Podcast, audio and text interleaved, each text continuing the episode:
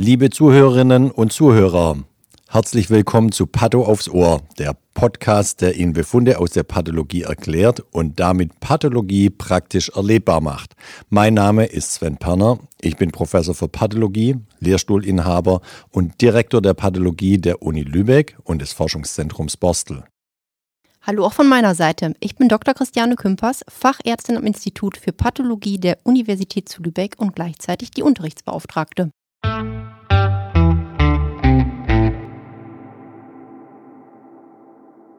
Herzlich willkommen zu unserer nächsten Folge Patho aufs Ohr. Heute wieder aus dem Themenkomplex Entzündung. Wir haben hier Material aus unserer Allgemeinchirurgie bekommen, also Bauchchirurgie, von einer weiblichen Patientin, geboren 2000. Auch hier wieder im medizinischen äh, Dimensionen eine sehr junge Patientin. Klinische Diagnose, Fragestellung, keine. Auch mal schön. Passiert auch, dass wir Sachen rübergeschoben bekommen, wo keine klinische Diagnose vorliegt, keine Fragestellung.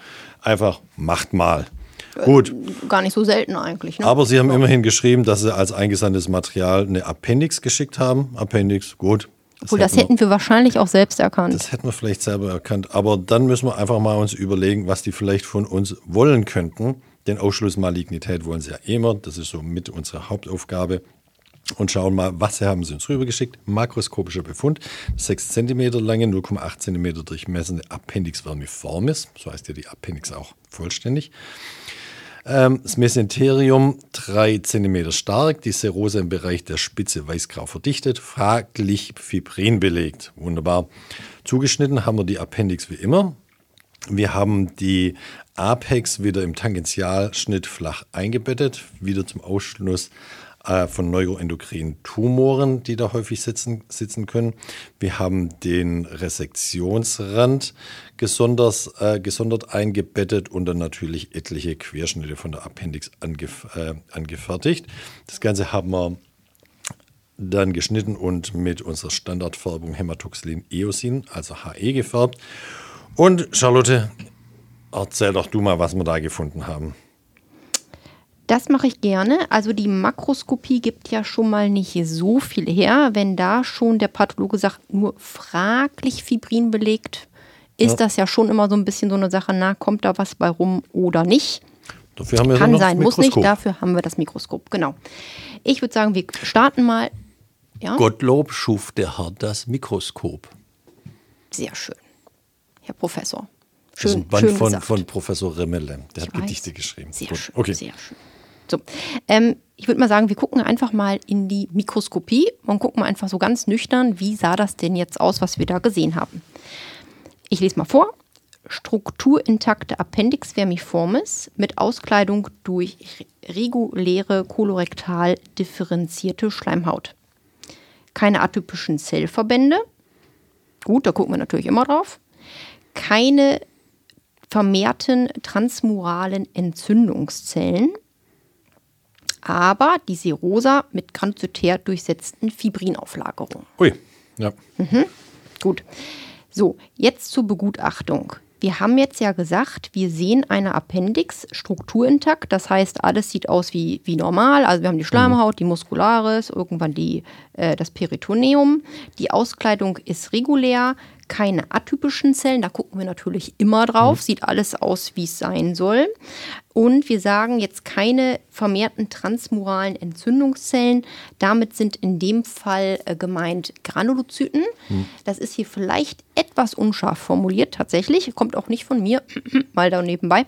Ähm, die Appendix hat natürlich unglaublich viele Entzündungszellen in der Wand und in der Schleimhaut. Gehört ja zum lymphatischen System. Also genau, da ist ja alles voll. Ja, ja, das ganze Kolon. Da ist ja alles voll mit Lymphozyten, Plasmazellen, Lymphfollikeln, Keimzentren, natürlich in den Follikeln. Mhm. Also hier sind gemeint Granulozyten, die tatsächlich im Normalfall nichts in der Appendix zu tun haben, sondern eine akute Appendizitis anzeigen würden. Genau, also die, die Entzündungszellen, Granulozyten, äh, die über das Normalmaß eben hinausgehen. Genau. Ja. So, und jetzt äh, steht da ja weiter, dass man schon noch Granulozyten sieht, und zwar innerhalb von Fibrin und die Sachen liegen der Serosa auf, aber die Wandung selbst ist sozusagen ohne Infiltration durch die Granulozyten. Und wenn irgendwo keine Entzündungszellen hingehören, dann ist es wirklich diese rosa. Mhm. Da gehört kein Fibrin hin, da gehören keine Entzündungszellen hin. Wenn man das findet, das ist auf jeden Fall pathologisch. So, jetzt muss man dazu sagen, haben wir äh, die Appendix auch vollständig eingebettet gehabt. Deshalb können wir das jetzt auch mit Fug und Recht so sagen. Und die Begutachtung kommt jetzt wie folgt. Tumorfreies Appendiktomiepräparat. Da ist äh, die Histobeschreibung zu, dass wir keine atypischen Zellen sehen, also kein Tumor. Mit Fluorida fibrinös eitriger Peritonitis. Also Itis, Entzündung, Peritoneum, also die Entzündung auf der Serosa, repräsentiert durch die Granulozyten, das ist der Eiter, fibrinös, das ist das Fibrin. Das hatten wir auch schon mal bei der Folge akute Appendizitis einmal kurz besprochen. Und sagen dann weiter, keine Appendizitis. Und das ist ein ganz wichtiger Hinweis an, den, an unseren Schurgen, dass zwar eine über der Appendix eine fibrinös-eitrige Peritonitis vorliegt, die aber sich nicht erklärt über eine Appendizitis. Das ist jetzt ganz wichtig. Nämlich jetzt weiß der Kliniker, ähm, ich habe die Patientin mit der Appendektomie eigentlich nicht geheilt, sondern hier herrscht noch irgendein entzündliches Geschehen im rechten Unterbauch vor, das einfach auf die Oberfläche der Appendix übergegangen ist, aber nicht von der Appendix ausgeht.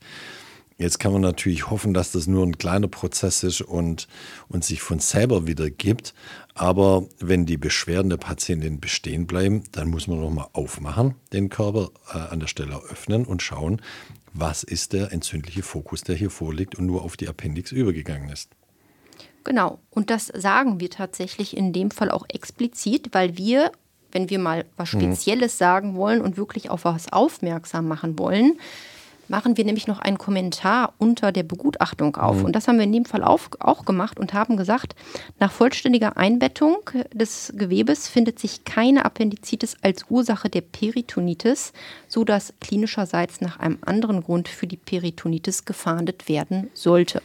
Wunderbar. Das ist wie so ein Warnsignal, Genau. was in dem Fall einmal der Pathologe, an seinen klinischen Kollegen rüberspielt. Ja. genau, Wir spielen, arbeiten ja im Team. so ist das. Ja. So Gut. ist das. Ja, und in dem Fall war eben auch klar, die Symptome, die dazu geführt haben, dass man dachte, es ist eine Appendizitis, deuten auf irgendeine andere Erkrankung hin. Ja, Ja. genau. Was man natürlich sagen muss, wir kriegen dann oft keine Rückmeldung, wie es mit der Patientin weitergegangen ist, was die wirklich hatte, außer so- äh, sie wird nochmal operiert und wir bekommen wieder Gewebe, dann können wir das natürlich der vorherigen Einzündung dann natürlich zu, zuordnen. Mhm. Ja, Genau, und was wir natürlich da immer machen müssen, das haben wir in dem Fall gemacht, ist natürlich das Gewebe einmal vollständig einbetten, egal wie viel Genau. Blöcke es werden. Das ist natürlich bei einer Appendix vermiformis überschaubar, weil es natürlich sein kann, dass wir eventuell beim ersten Sampling tatsächlich an der Appendizitis mal vorbei Genau, gucken und vorbei einbetten. genau. Okay, wunderbar. Hast du noch Ergänzungen? Nein? Nö. Ich auch nicht. Dann verabschieden wir uns und widmen uns der nächsten Podcast-Folge. Bis bald.